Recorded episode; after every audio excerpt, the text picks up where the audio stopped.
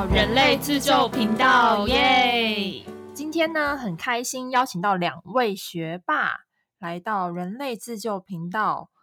那第一位呢，当然就是我们频道的共同主理人亚米同学，他是北京清华金融硕士。然后另外一位的嘉宾呢，我们要怎么叫他？詹同学，Ted，Ted。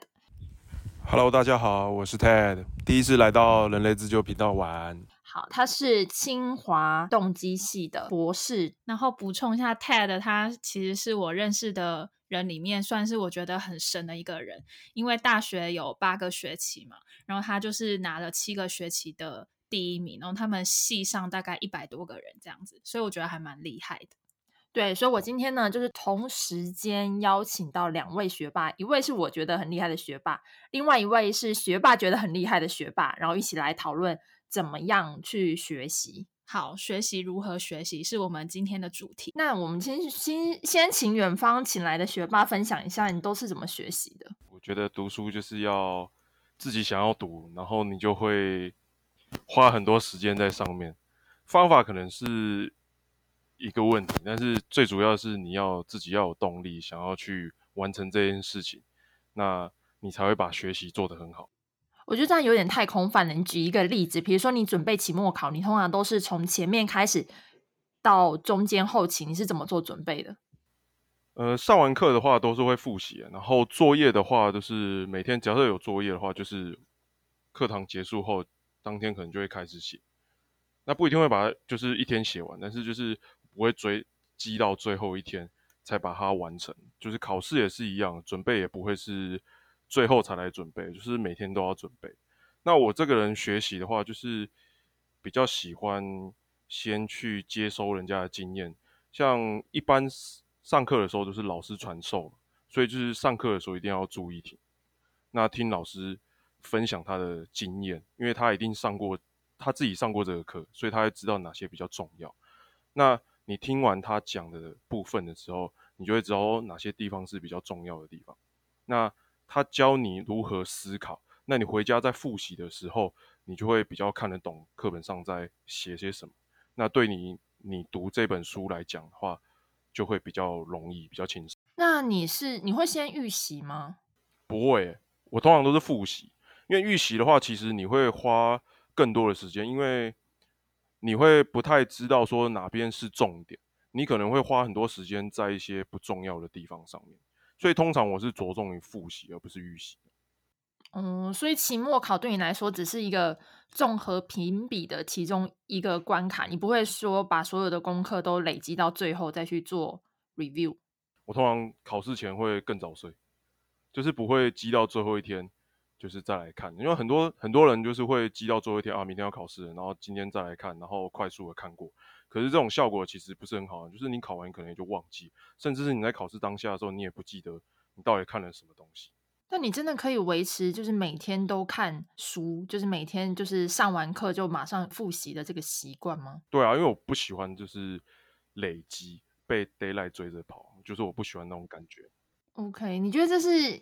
这样的习惯是帮助你拿到书卷奖的原因吗？这一定是其中一个了，就是你会不许自己一定要一直一直读，一直读，一直读，就是不要累积太多作业，太多你需要做的事情啊。因为你如果是被 d a y l i g h t 追着跑，你一定会做得很烂。你可能就是啊有六十分就好，那我就交差。可是如果你是很从容的在 d a y l i g h t 之前就已经完成，剩八十趴、九十趴，对你而言。那个 d a y l i g h t 就没什么差，你只是等到那个时间到来，然后就是哦就结束了。是学那个什么动机系，也是你自己出于你个人的意愿去报考的，对不对？呃，我比较是知道自己不喜欢什么，然后所以我会把不喜欢的东西就就去掉。那剩下的其实对我来讲都还 OK，我就是看上了什么我就去读什么。那亚米，你要不要分享一下？我觉得我有分，就是我高中、大学以前是一个阶段，然后我上研究所是一个阶段。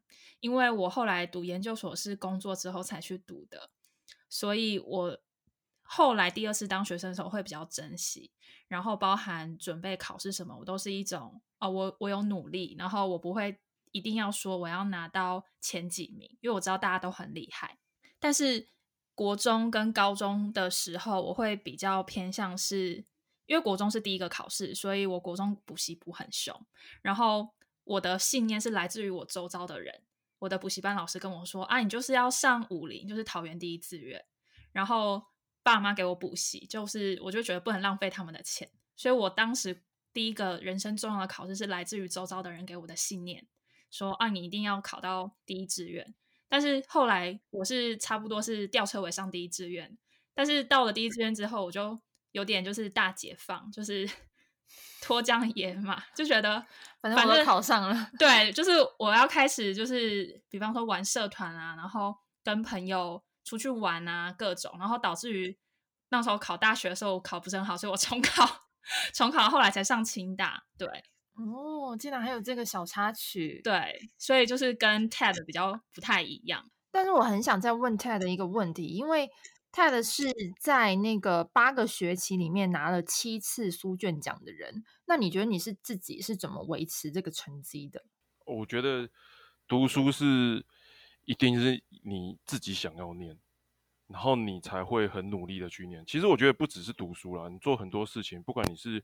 在学校内学习的东西，或者是在学校外你工作了，或者是在其他地方，你想要学东西，都是需要你自己有这个动力要去学，你就会学得很好，因为你会花很多时间在上面，那是你有兴趣的东西，所以你就会自己 push 自己，你绝对不会说，哎，呃，我到了最后一刻要考试了，我再来读，那这个东西就不是你喜欢的。所以你不会花很多时间在上面，像刚刚亚米就说他可能会花时间在社团上面，那他就没有花比较多的时间在课业上面。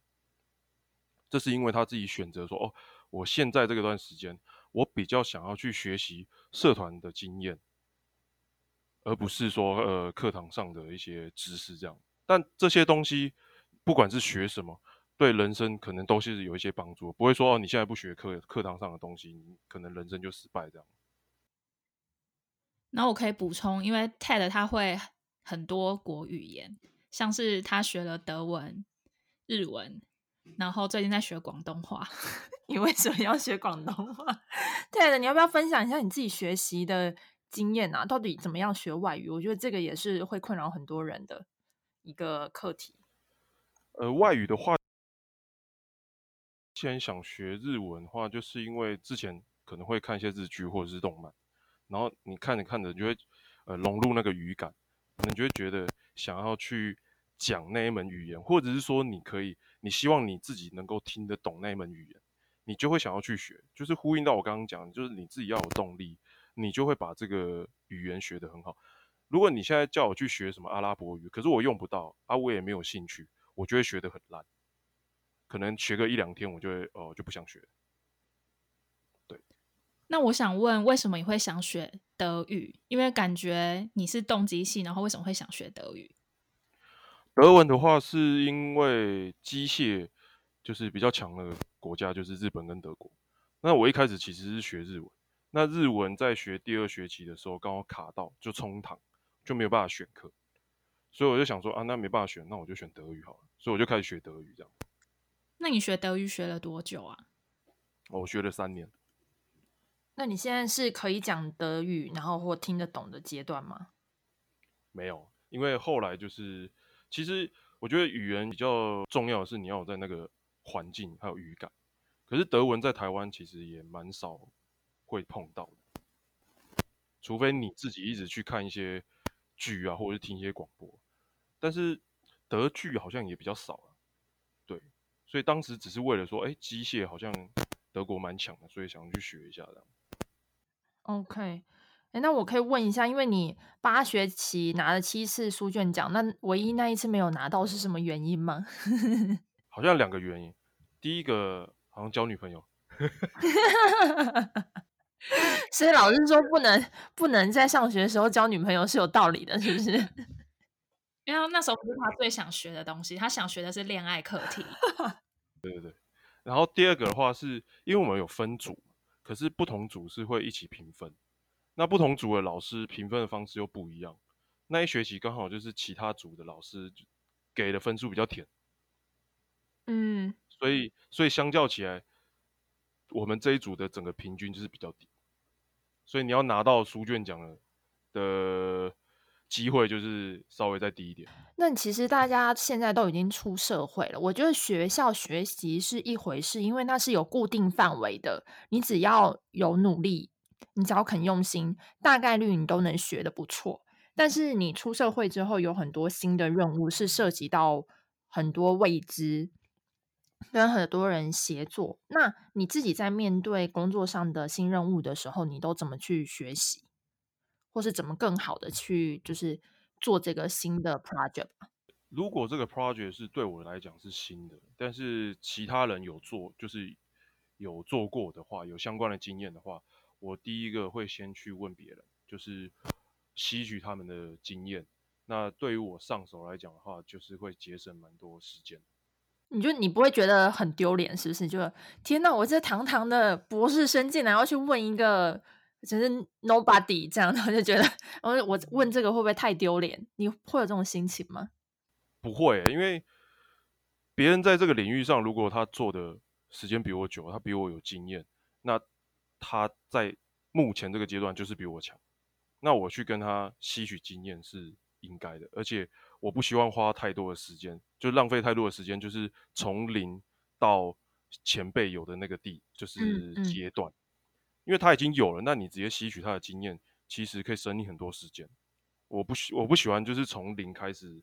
慢慢摸，所以你觉得那个学历不会成为你的负担？不会，因为在我们公司里面，其实不太不太看学历，其实他比较看资年资。那亚面，我想问你，你会觉得学历会是你的负担吗？我觉得它是一个敲门砖，就是一一种人家可能一刚开始跟你 connection 的时候，可以稍微聊一下。因为像，因为我是我的学校在北京嘛，然后所以大家就会问说，哎，那你有去北京的哪哪里吗？嗯，然后就会有一个话题性在那边。你不会觉得说，哦，因为你学历到这样，然后你可能问一些很基础的问题，你会害怕别人会觉得，哎，你怎么想？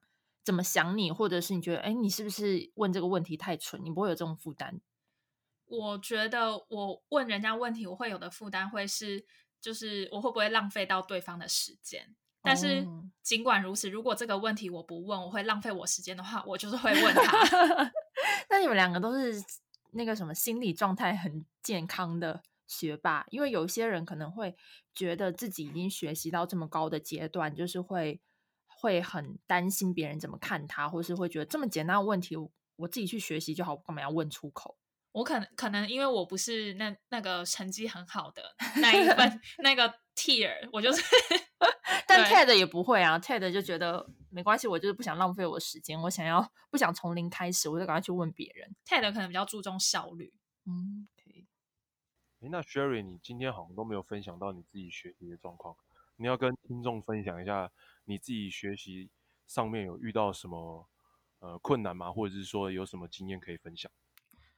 我觉得呢，学习这件事情呢，学校的部分我就不跟你们争了，因为我不是学霸，我学校就一直在玩。但是呢，我觉得工作之后的一些学习的经验，我跟跟大家分享，因为我还蛮同意你说要有学习的热情这件事情，就是因为在工作上，如果那个 project 不是我真心想要做的话，我一般都不会做好的，而且也很难驱使我去做。但是问题又回到。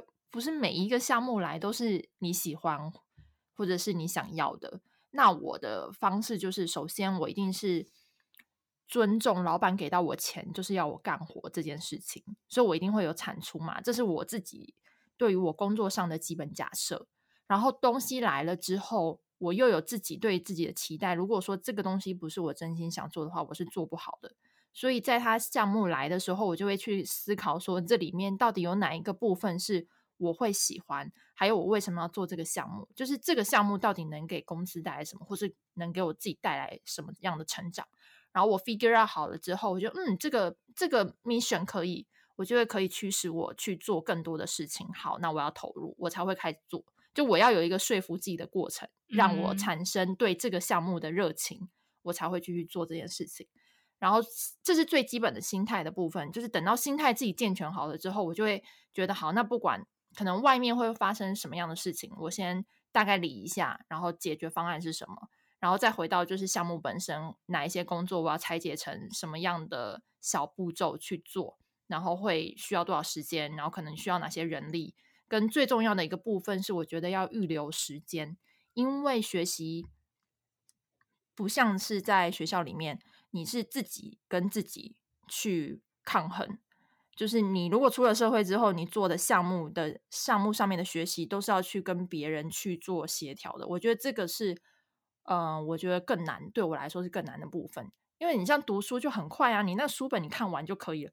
可是你要做做一个项目，你又不可能自己把自己的部分搞完。如果其他人不搞完的话，那其实就是这个项目就是会死掉。你们这就是团队学习，对，就是团队学习，所以你还要去呃去想，你这个东西要成的话，你要需要谁去帮忙，然后多少时间，然后怎么样去说服他，然后说服的过程会遇到什么样的情况，然后还要去哪里找资源，就是这些的话，我会在我心态确定好了之后去做这些大就是分析，所以我可能会拿一张纸，然后把一些可能状况全部都画完了之后，才开始做项目。然后因为实际上你要有一个心理预期是。做项目本身就会有遇到很多呃预期以外的事情，反正什么事情来就当下解决就好。就是我自己在工作上的学习，就也可以跟大家分享。那我比较好奇的是，那比方说在接到项目到说服自己这一段，大概会花多久时间？跟大概要怎么做呢？嗯，通常不会很久，因为老板也会给你 deadline，你知道吗？就是对，但是我觉得就是像刚刚 Ted 讲说，哦，你可能进了这个公司，我就知道我就是来赚钱的。那这个赚钱的目的有达到，那我觉得可以 OK。那如果多接几个项目，多赚几个钱，不好吧？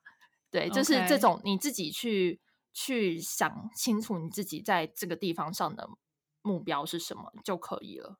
我觉得好像把目的用成赚钱来讲，就是最直观。因为如果要讲一些什么 impact 或什么 value 或什么意义的话，嗯，那个感觉会比较难坚持下去。但是赚钱好像就是一个 最好，是吗？最最直观呢？我跟你说，只给我钱是不行的。就我这个人，那你刚刚还举钱的例子，我只是觉得钱很直观，因为刚刚 Ted 讲到。就是老板，老板给我钱，我就是对工作上基本的尊重，我一定会产出。但是产出到什么样的程度，取决于我到底对这个项目投入的心思有多少。所以这个就是我跟我自己拔河的部分。OK，所以你说也不会拔河很久，不会拔河很久。但是我觉得就是工作上的学习一定要注意，就是事情成的本身都常不是那个事情本身，都是因为人的关系。所以大家要这个部分就是多注意一点。OK，嗯。那你们两个觉得，就是学霸跟普通人之间的学习差异在哪里？就从以前学生时代，你看到，不管是就是最早还没有进到清华之前，可能在国中、高中学习的状况，跟进到清华里面看到其他人学习跟自己的差异，你们可以就是给我们一个比较大的归类，是为什么有些人学得好，有些人学不好吗？Ted，你要先分享吗？好，我先分享好了。我觉得在学校里面被归类成学霸，或者是被归类成普通人这两类的人，主要差异就是他在学校里面学的东西有没有兴趣，他想不想花时间在上面，这是一个最重要的原因。当然，每个人的能力还是有差异，就是在同样的动力下，呃，能力会。影响到你最后的表现有一些正负值这样子，但是最主要还是说你有没有兴趣去做这件事情，你有没有兴趣去读这一科？那如果你有兴趣，他就会读得很好。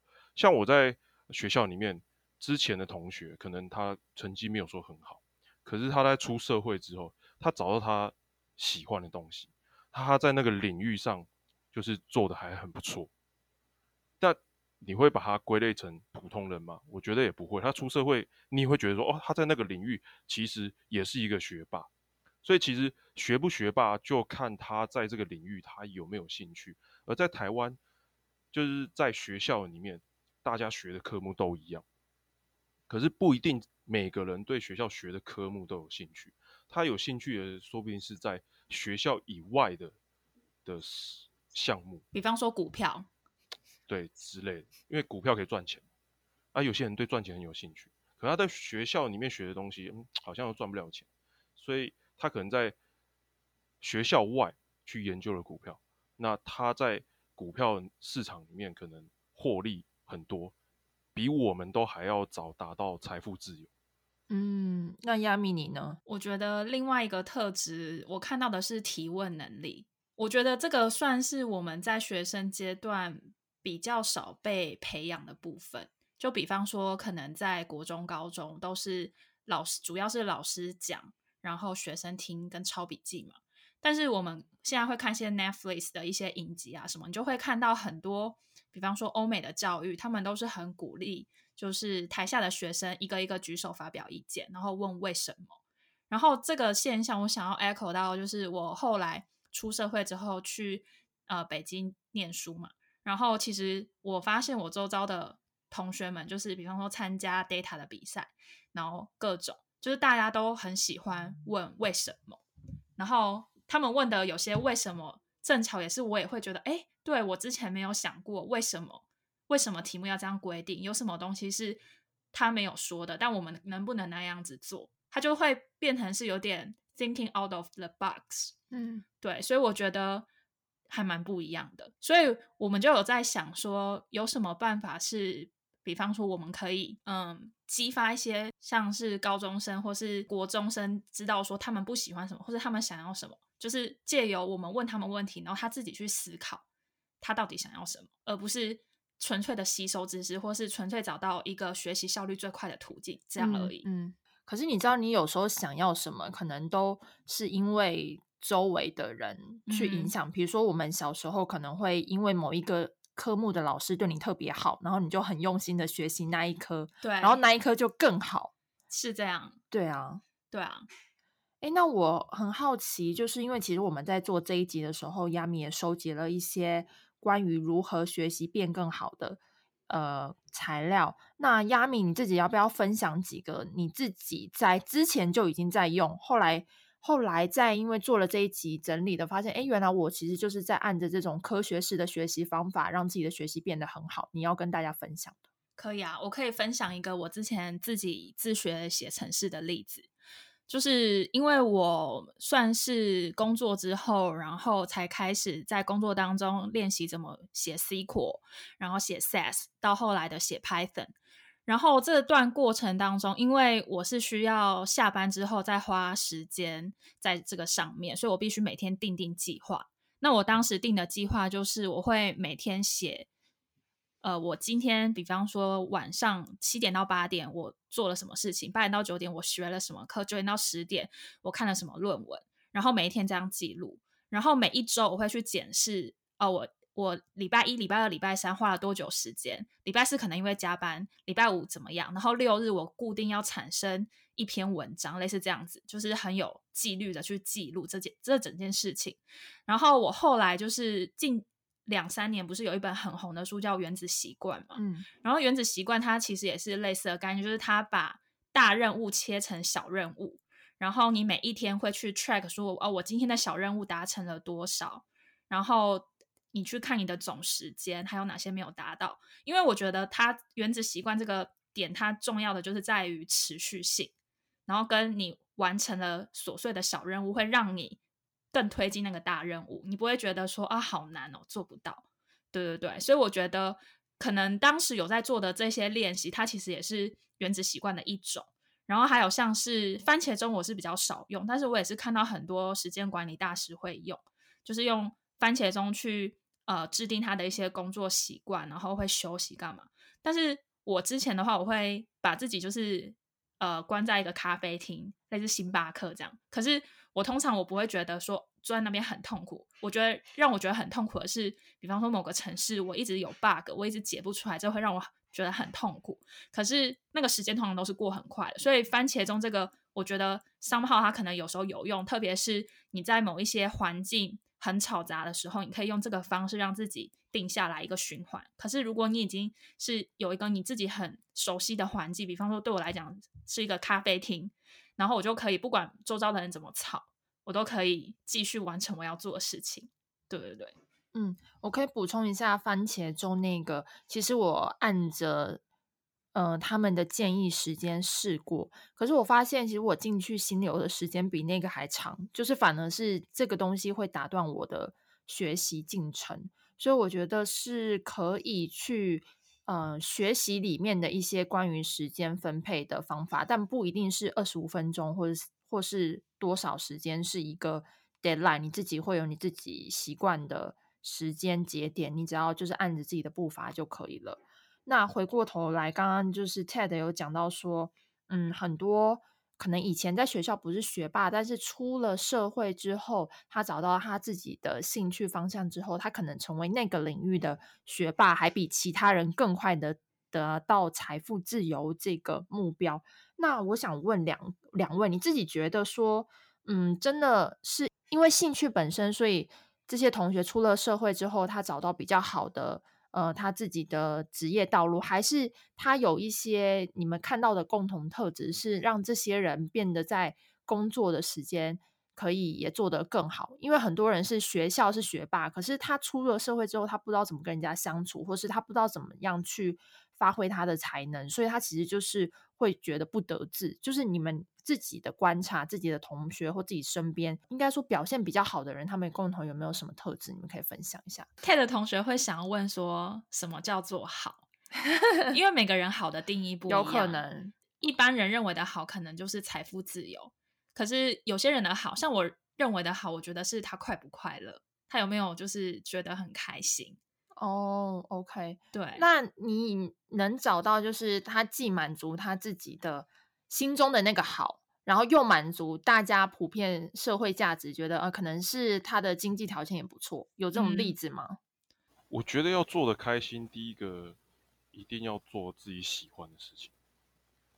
那呃，我有一个同学，就是他是学自工，那他也非常喜欢自工，那他就是会写一些 blog 啊，然后甚至是开课分享他的经验，那他。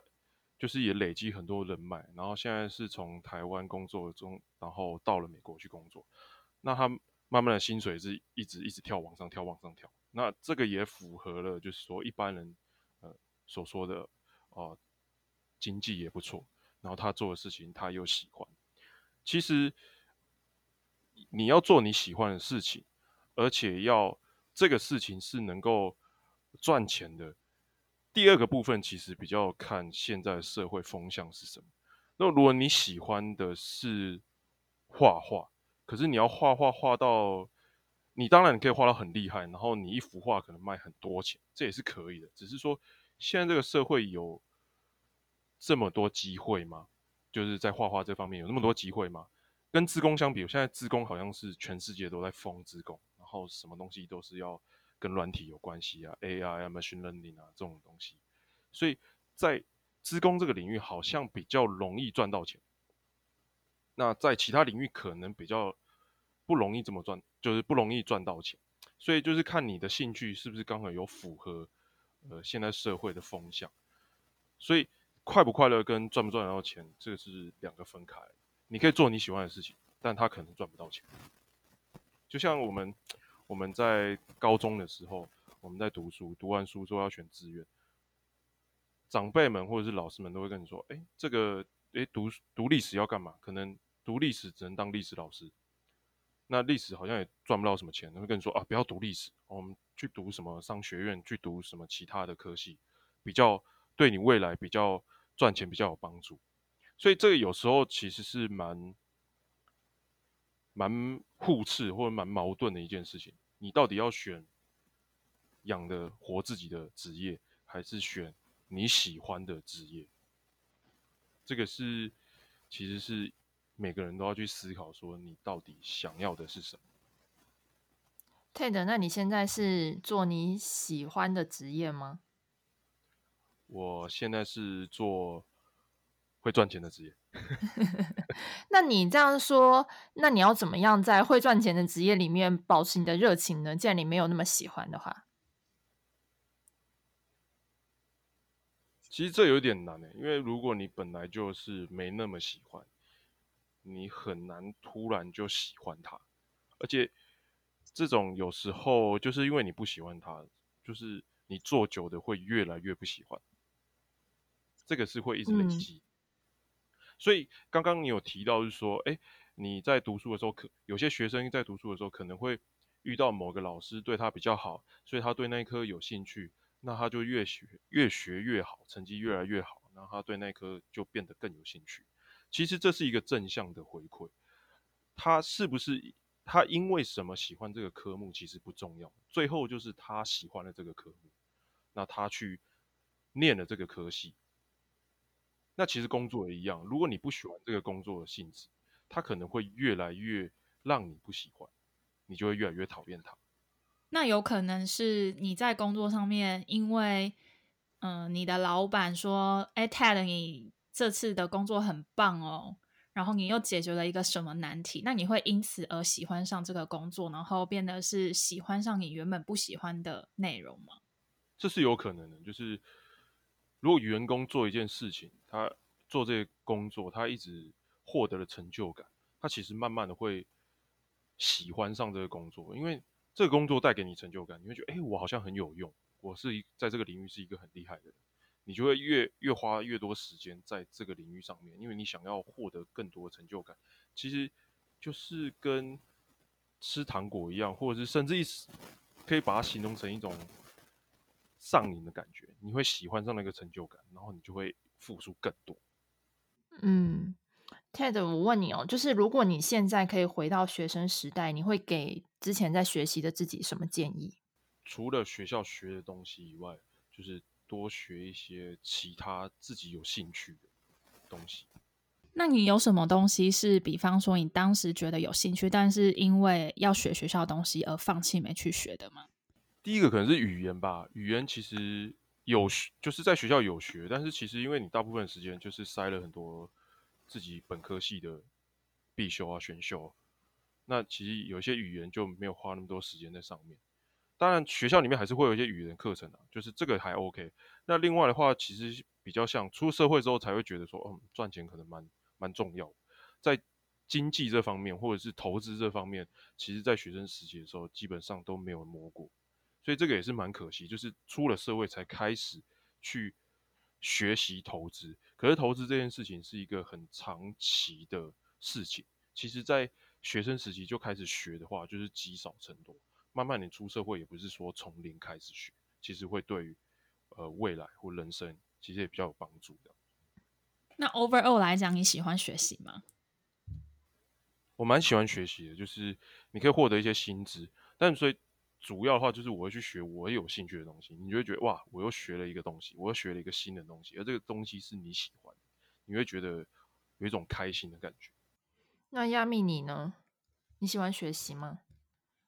我喜欢知道我不原本不知道的东西，比方说为了做今天这一集，然后我去看了一些理论嘛，像是刚刚提到的原子习惯，然后还有 Barbara 的呃大脑喜欢怎么学，然后他也有讲了长期记忆区跟短期记忆区这类的理论，然后包含了我现在有在看为什么我们要睡觉，因为睡觉它其实是会。在深度睡眠的时候，巩固大脑的记忆，就是帮你把暂存的记忆搬到长期记忆。然后我还看了像是快思慢想，就是你知道你有系统一跟系统二。然后我喜欢的东西就是，我喜欢把这些看起来是就是不同书里面讲到的东西的共同点，然后我喜欢把它提取出来，然后让自己有一个系统性的框架。OK，嗯，我最后两个问题。第一个问题呢，就是其实刚刚谈了很多，都是在谈，就是要对学习有热情，你就会主动去学习。那很多时候学习的过程中，可能会有很大一部分是很枯燥乏味的。就是弹钢琴，你可能很喜欢最后的乐章，可是你很讨厌练基本的指法。但是你们自己是怎么克服这种就是学习过程中的无聊的部分？怎么持续做？进一步的学习，然后第二个问题是，我不知道两位会不会有冒牌者症候群，就是其实自己已经很好了，但是又觉得自己不够好，然后就觉得也其实有很多人比自己更聪明，你为什么要找我？为什么这件事情是我？嗯，就是这两个问题，我想问一下大家。那我先来回答第一个，然后等一下 Ted 可以分享冒牌者症候群，就是在觉得学习无聊的时候，这肯一定会有，绝对会。